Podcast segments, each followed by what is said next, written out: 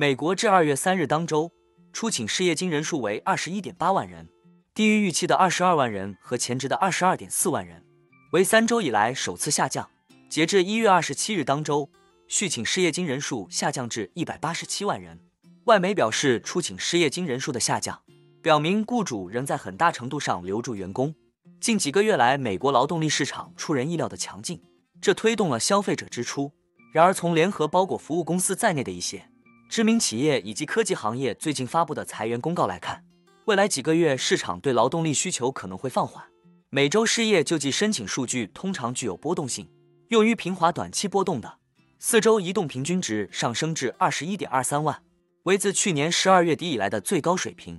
未经季节性调整的出请失业金人数减少了超过三十一万人，降至约二十三点二七万人。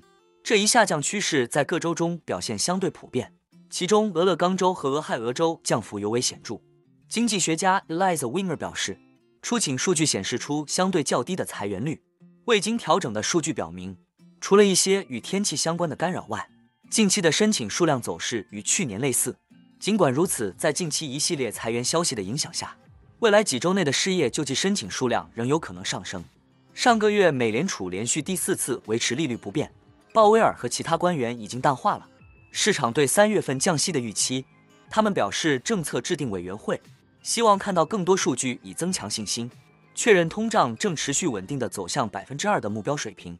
周四，理事满联储主席巴尔金重申，政策制定者在考虑降息时机上仍有足够的时间保持耐心，并指出当前劳动力市场强劲和通胀持续放缓。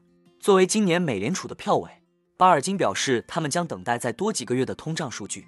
并且他非常希望看到通胀放缓的趋势持续并扩大。